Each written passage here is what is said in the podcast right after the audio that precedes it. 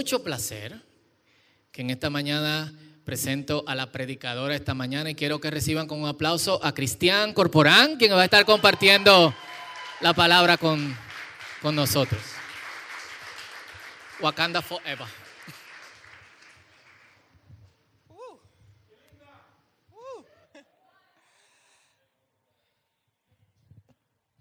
Buenos días. Que el Señor les bendiga a los que están aquí en el auditorio y claro a los que nos ven desde sus casas a través de, de YouTube.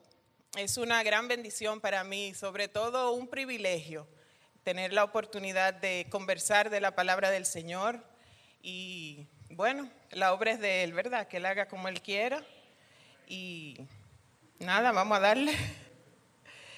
Eh, durante las semanas anteriores eh, estuvimos en una serie que se llamó Reimaginando. Y esta serie nos llevó a través de diferentes aspectos de nuestras vidas en los que debemos reimaginarnos constantemente. Y uno de los personajes en la palabra de Dios que se reimaginó, y un personaje que todos conocemos, fue Pablo. Y Pablo, eh, a pesar de quien fue y todo lo que pasó, encontraba el momento siempre para mostrarnos que él se estaba reimaginando. Y en una de sus cartas, que es la carta a los filipenses, eh, era una colonia romana, los Filipos, y fue la primera iglesia que Pablo fundó en Europa, lo que quiere decir que era una iglesia de, con un cariño muy especial de parte de Pablo para ellos. Al momento de Pablo escribir esta carta, Pablo se encontraba preso y ya me imagino que muchos habrán leído esta carta, que recomiendo que la lean completa de una sentada, porque realmente es una carta llena de enseñanza y para meditar detenidamente en ella. Y hoy quisiera que nos enfoquemos en esta carta, en lo que es el capítulo 3 de la carta. Y Pablo inicia la carta diciéndole a los hermanos en Filipo, no me molesta tener que repetirles las mismas cosas y para nosotros, por lo menos para mí como madre, a veces yo cierro la puerta de una habitación y salgo y digo, ¿hasta las cuantas es que yo voy a tener que estar diciendo lo mismo? O les digo a los muchachos, ya no te lo repito más. Me encuentro con Pablo y digo, bueno, voy a seguir haciéndolo, pero eh, uno se cansa de hablar lo mismo y lo mismo, y sobre todo cuando uno lo que está es dando un consejo y advirtiendo sobre algo, y decimos, bueno, pues que le vaya como Dios quiera y ya, pero no, Pablo les dice a ellos, no me canso de repetirles las mismas cosas. Y otra cosa que hace al principio del capítulo es que les llama la atención y les dice, quiero que tengan mucho cuidado con esas personas que quiere que ustedes se mantengan en las tradiciones de la ley, ustedes que son no judíos y que sigan cumpliendo con estas tradiciones que fueron para los judíos. Y Pablo hace referencia a esta problemática en Filipenses 3, los versos 3 y 4, y dice, vamos a leer en la TLA, los verdaderos circuncidados somos nosotros, los que guiados por el Espíritu adoramos a Dios y estamos orgullosos de pertenecer a Jesucristo. Nosotros no creemos que podamos hacer nada para salvarnos si la salvación dependiera de la circuncisión, yo podría sentirme más orgulloso que cualquiera. Y de hecho, antes de esto, Pablo le había llamado a esas personas mutiladores del cuerpo, a los que querían que ellos se mantuvieran en estas tradiciones. Y a partir de aquí, Pablo presenta sus credenciales en los versos 5 y 6. Ahí está. Y dice, me circuncidaron a los, ocho, a los ocho días de nacido. Pertenezco a la nación de Israel y soy de la tribu de Benjamín. Soy más hebreo que muchos hebreos. En cuanto a cumplir la ley, pertenecía al grupo de los fariseos. Tanto me preocupaba por cumplir la ley que perseguía a los miembros de la iglesia. Nadie puede culparme de no haber cumplido la ley. Y si recordamos unas semanas atrás, JJ mostró un video donde veíamos a Esteban antes de ser apedreado, algunos de ustedes recordarán, y cómo a Pablo le tiraban las ropas a los pies de, de Pablo, las ropas de Esteban.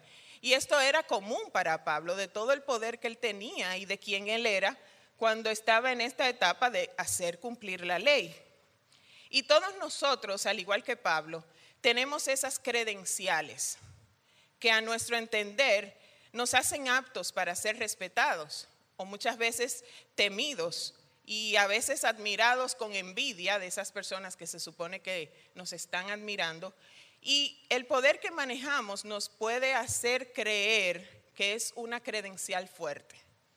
Para algunos, su, principal credencial puede ser el pasado, sus logros en el lugar que una vez fueron reconocidos, para otros puede ser la posición de poder que tienen en este momento frente a un grupo, o los estudios, o los logros, o mi casa, y a otros también su físico. Y como están las redes sociales ahora, entendemos que de acuerdo a como yo me vea, voy a ser respetado y voy a ser admirado. Y al igual que Pablo, todos, si lo pensamos bien y detenidamente, tenemos esa o esas credenciales que las sacamos inmediatamente cuando nos sentimos amenazados o cuando queremos que nos pongan atención o cuando nos confrontan y eso lo usamos para justificarnos. Y realmente la vida cristiana no es para sostenerse en credenciales humanas. Nuestra credencial debe ser Cristo.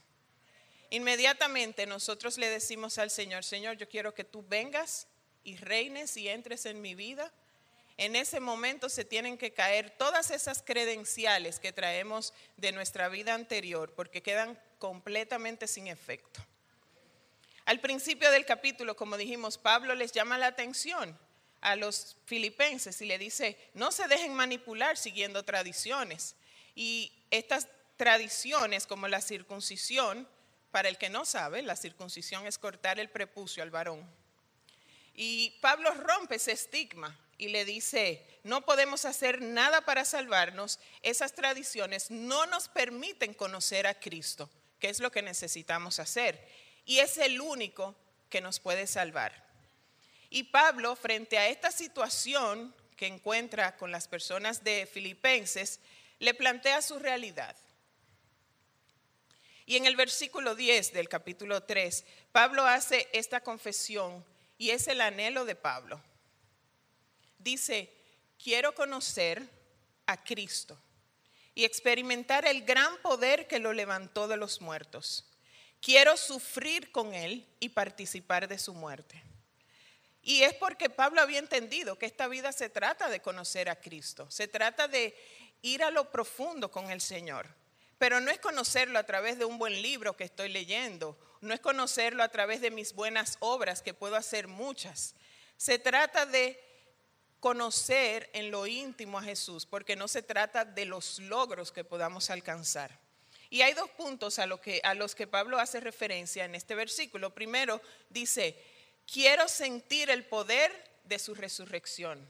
Y el poder de la resurrección es ese poder que hace que algo muerto vuelva a la vida, lo que pasó con Jesucristo y lo que ha pasado con cada uno de nosotros en el momento que decidimos entregar nuestra vida a Cristo. Estábamos muertos en nuestros delitos y pecados y ahora estamos vivos con Cristo. El poder de la resurrección actuando es experimentar cambios constantes en nuestras vidas. Y lo segundo que Pablo le dice es, quiero sufrir como Cristo sufrió. Y si yo le pido a ustedes en la mañana de hoy que levanten su mano, porque el que quiera sufrir, me imagino que no se va a levantar ninguna mano. Me imagino, yo espero que no. Y de entrada podemos pensar, a sufrir más. Más de lo que yo he sufrido hasta este momento. Eso no es posible, pero Pablo, o vamos a sentarnos con Pablo a beber un cafecito. Pablo, ¿cómo así? Intencionalmente, tú quieres sufrir, tú estás preso, te están maltratando, tú perdiste tu libertad y así tú hablas de querer seguir sufriendo. La idea de hoy día y lo que nos han vendido es, pare de sufrir. ¿Cuánto han escuchado eso? ¿Por qué yo tengo que sufrir? ¿Por qué yo tengo que aguantar? ¿Y quién eres tú para que yo te aguante? Eso es lo que se dice por ahí, yo no hago eso. Cuando yo era niña, cuando yo era niña, hace un tiempo, había una canción que creo que aquí JJ es que se va a acordar de esa canción, Y no porque seamos mayores, es que fue una buena época de música. Entonces, vamos a oír esta canción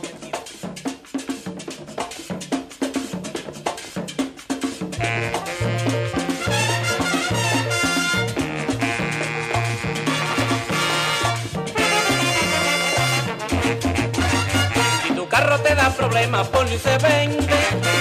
Si el negocio tú no lo entiendes, ponlo y se vende. A todo lo que te dé problemas, ponlo y se vende. Ponlo y se vende, ponlo y se vende. A todo lo que te dé problemas, ponlo y se vende. Si tu suegra te pelea mucho y no te comprende, a todo lo que te dé problemas, ponlo y se vende. Digo, no sé si se identifica alguien, sobre todo con lo de la suegra, que yo no entiendo por qué a la suegra le tiran tanto. ¿Será porque yo no soy suegra todavía? Es probable. Pero hoy día esas son las soluciones. Si esto no funciona, bótalo. Y si tal cosa no resuelve, cámbialo, véndelo, deshazte de eso, no lo quiero ver, quítalo de mi mirada, no lo quiero en mi presencia. Y esto me llevó a pensar, y quiero compartir con ustedes en el día de hoy, una experiencia que viví hace unos años. Me vi inmersa, lamentablemente, en una depresión extrema. Y el pensamiento que llegaba a mí, o lo que me hizo como caer en ese abismo profundo, era que yo no era buena para las personas que estaban a mi alrededor, que yo no era buena madre, en ese momento estaba casada, que yo no era buena esposa, que yo no era buena hija. Y en conclusión, todo lo que pasaba a mi alrededor yo creo que hasta la economía mundial, eh, yo pensaba que era culpa mía lo que estaba mal. Eh, y todo eso fue desencadenando en mí esta situación. Muchos miedos, eh, situaciones que me arroparon. Y le doy gracias a Dios porque todo eso ha ido desapareciendo con el tiempo y el Señor me ha hecho libre y lo que aún queda, si queda algo, que creo que no, el Señor día a día me sigue ayudando a vencerlos. Y recuerdo una historia en particular cuando iba a mi primer internamiento clínico, porque fueron de varios tipos los internamientos. Y en ese internamiento eh, íbamos en el elevado de la Kennedy, para los que no conocen el país, es una avenida principal. Y recuerdo que iba con mi mamá y mi hermano en la parte de atrás del vehículo y yo decidí abrir la puerta para tirarme. Mi mamá me agarró, mi hermano tiró la mano hacia atrás y me agarró y gracias a Dios estoy aquí. Yo decía en ese momento, mi grito era, me duele vivir, me duele la vida. Eso era todo lo que me salía cuando me decían, pero ¿qué es lo que tú sientes? Me duele la vida, yo no sabía explicarlo de otra manera. Y como yo, ustedes pueden levantarse hoy cada uno y pasar por aquí y decir, yo tengo esta historia de dolor, yo tengo esta historia de suma tristeza, yo también he pasado por ahí.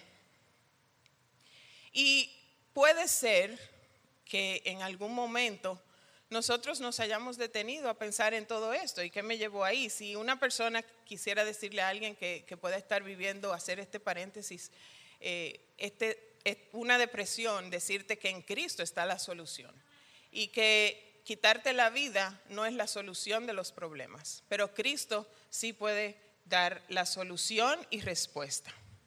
Pero volvamos a Pablo que dice aquí, quiero sufrir como Cristo sufrió. Y podemos preguntar de nuevo, pero Pablo, ¿cómo así? Como Cristo, dejando que me maltraten y luego me maten. Pero Pablo quería el sufrimiento de Cristo y ese sufrimiento es el sufrimiento que es por amor, que lleva a alcanzar la salvación y de ser necesario hasta dar la vida por nuestros hermanos. Y en el proceso, yo estoy segura que vamos a ir perdiendo esas credenciales que tenemos a flor de piel. Creo que este amor era lo que llevaba a Pablo a decir que le era mejor seguir aquí en la tierra para seguir empujando y animando a esos que aún necesitaban conocer a Cristo en lugar de estar con el Señor ya tranquilo, sin sufrimientos. Y en los versos 13 y 14 de este mismo capítulo 3 de Filipenses, Todo esto que he dicho no significa nada, dice Pablo. No significa que son logros alcanzados. Por el contrario, me estoy esforzando para llegar a alcanzar la salvación, la meta. Y la meta es, que dice el verso 11, que el Padre me conceda la resurrección de los muertos.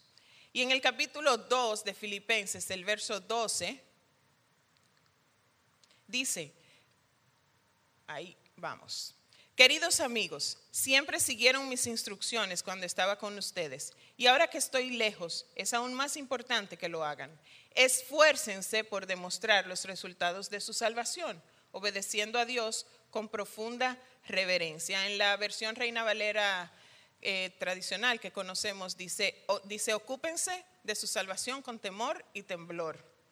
Y es que el poder de la salvación actuando en nuestras vidas debe mostrar resultados. La salvación de parte nuestra tiene que ser cuidada. Esta perla preciosa que el Señor nos ha entregado en nuestras manos, que vino por el sacrificio de Jesucristo para darnos vida y salvación, tenemos que apreciarla y cuidarla. Y esto lo hacemos obedeciendo al Padre. Como cristianos debemos estar enfocados en esta manera de vivir que se resume en estos dos puntos. Continuar conociendo a Jesús y amando al prójimo, recordando que Cristo también murió por esa persona. Para eso debemos ser amigos de la cruz. En el verso 18, Pablo hace referencia a estas personas que son enemigos de la cruz y dice que no valoraban lo que Cristo hizo y que el final de estas personas es el infierno. A diferencia de ellos, nosotros somos los que hemos creído y no eh, nos estamos esforzando cada día por conocer más a Jesús. Y este debe ser el principal móvil en nuestras vidas. Debemos también tener presente la fragilidad de la vida. Y el COVID nos ha demostrado cuán frágiles somos.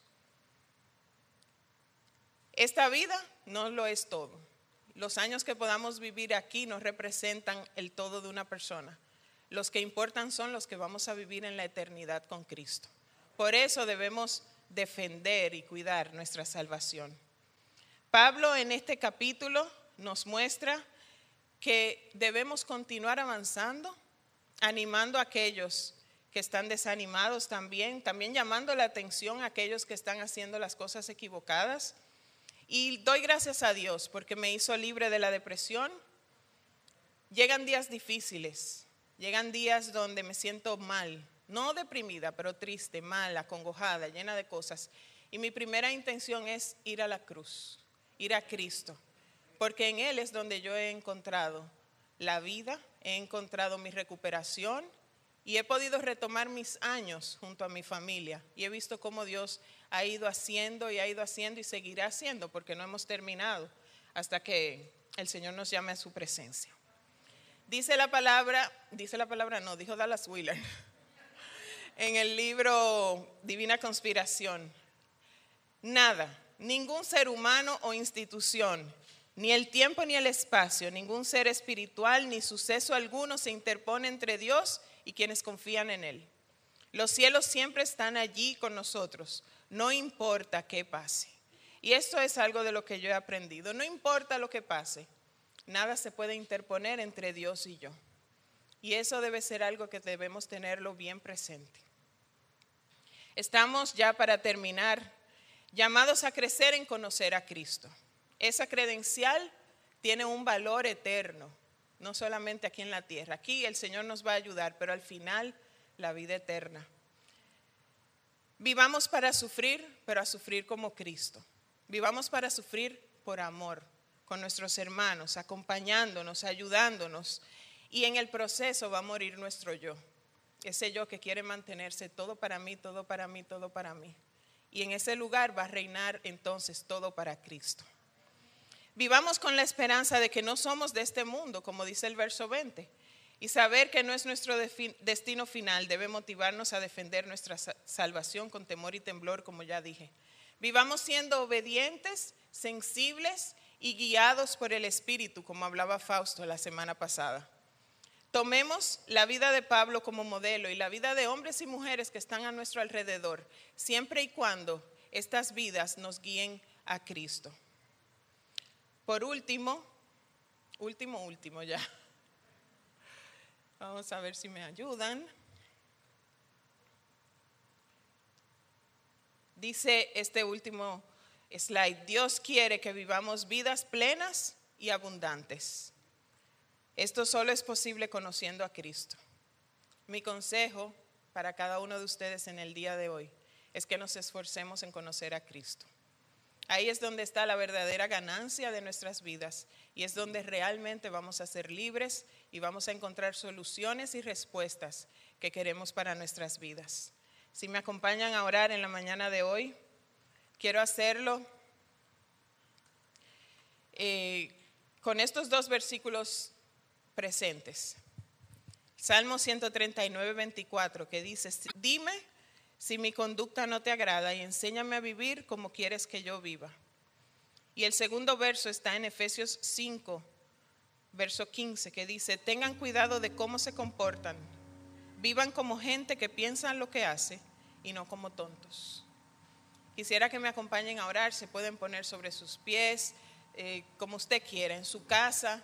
Vamos a cerrar nuestros ojos y vamos a pedirle al Señor que nos ayude a vivir y que nuestra primera intención de vida sea conocer a Cristo.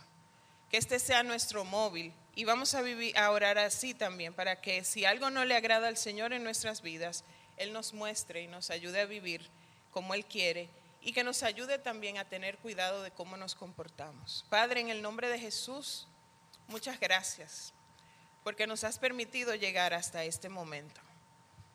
Gracias por tu palabra. Yo te ruego, Señor, que llenes nuestros corazones, que nos inundes de tu presencia, oh Dios, como hasta ahora, y que tú permitas que esta palabra en nosotros pueda llevar algún tipo de fruto que sea agradable a ti.